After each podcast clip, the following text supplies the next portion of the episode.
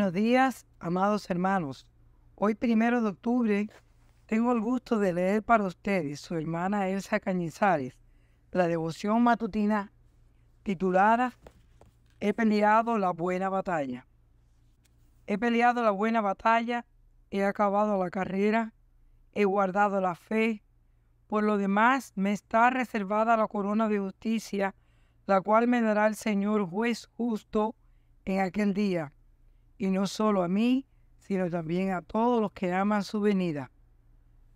Según de Timoteo 4, 7 y 8. Durante los primeros años del cristianismo, los seguidores del Señor Jesús se identificaban a sí mismos con expresiones como hermanos, según Hechos 1, 15 y 16, discípulos en Hechos 6.1, creyentes lo encontramos en 1 Tesalonicenses 2.13. Y santos, 1 Corintios 14.33.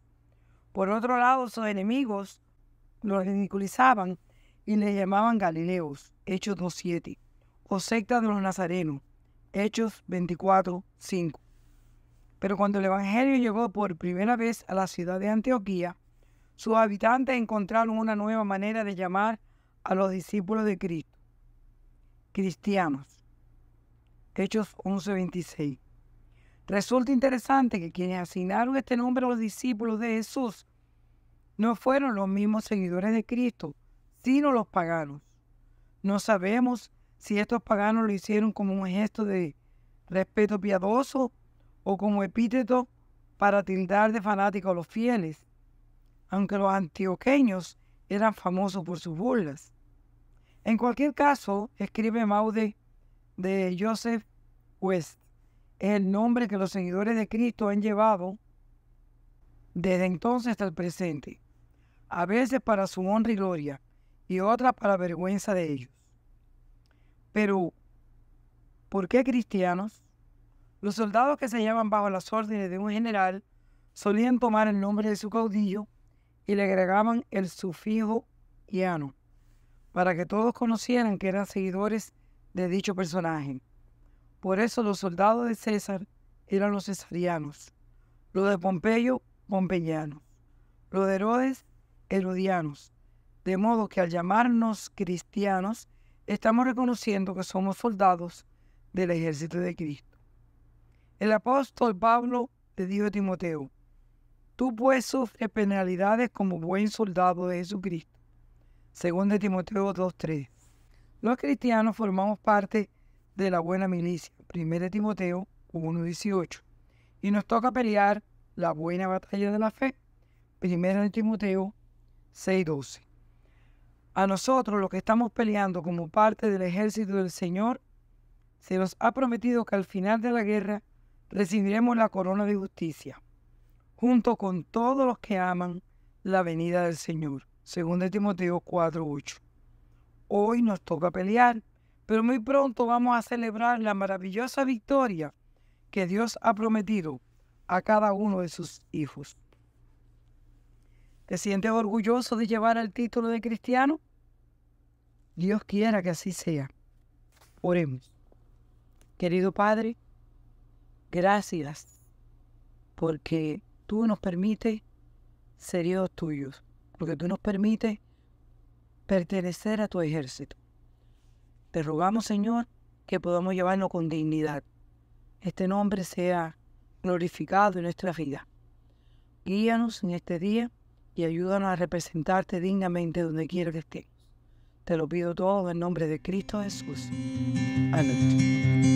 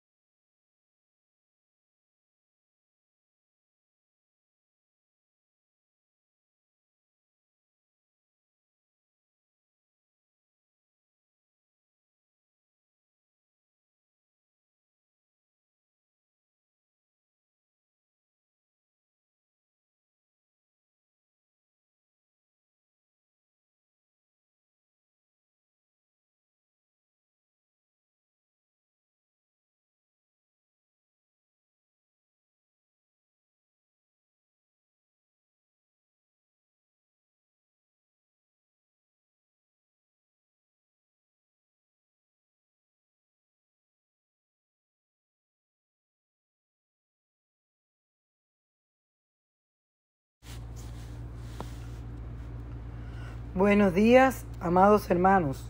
Hoy, primero de octubre, tengo el gusto de leer para ustedes, su hermana Elsa Cañizares, la devoción matutina titulada He peleado la buena batalla.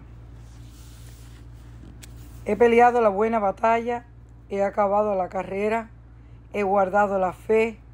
Por lo demás, me está reservada la corona de justicia, la cual me dará el Señor juez justo en aquel día, y no solo a mí, sino también a todos los que aman su venida. Según de Timoteo 4, 7 y 8. Durante los primeros años del cristianismo, los seguidores del Señor Jesús se identificaban a sí mismos con expresiones como hermanos, según Hechos 1, 15 y 16, discípulos en Hechos 6, 1 creyentes, lo encontramos en 1 Tesalonicenses 2.13. Y santos, 1 Corintios 14.33. Por otro lado, sus enemigos los, los ridiculizaban y les llamaban Galileos, Hechos 2.7, o secta de los Nazarenos, Hechos 24.5. Pero cuando el Evangelio llegó por primera vez a la ciudad de Antioquía, sus habitantes encontraron una nueva manera de llamar a los discípulos de Cristo, cristianos. Hechos 11:26. Resulta interesante que quienes asignaron este nombre a los discípulos de Jesús no fueron los mismos seguidores de Cristo, sino los paganos. No sabemos si estos paganos lo hicieron como un gesto de respeto piadoso o como epíteto para tildar de fanáticos a los fieles aunque los antioqueños eran famosos por sus burlas.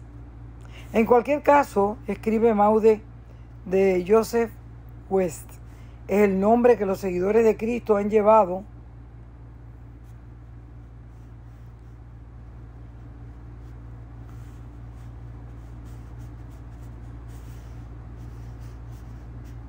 desde entonces hasta el presente, a veces para su honra y gloria, y otras para vergüenza de ellos. Pero, ¿por qué cristianos? Los soldados que se hallaban bajo las órdenes de un general solían tomar el nombre de su caudillo y le agregaban el sufijo iano, para que todos conocieran que eran seguidores de dicho personaje.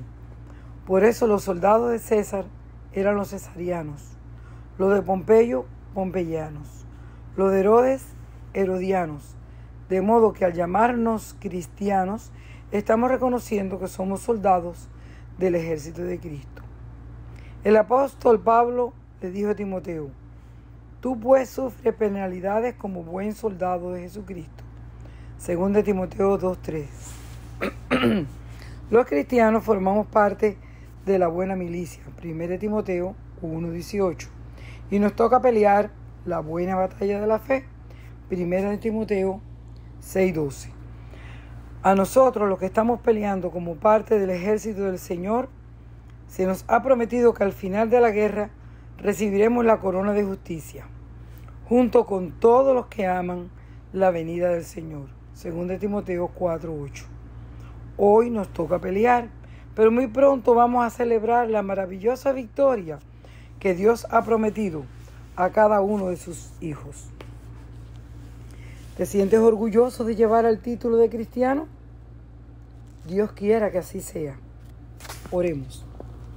Querido Padre, gracias porque tú nos permites ser hijos tuyos, porque tú nos permites pertenecer a tu ejército.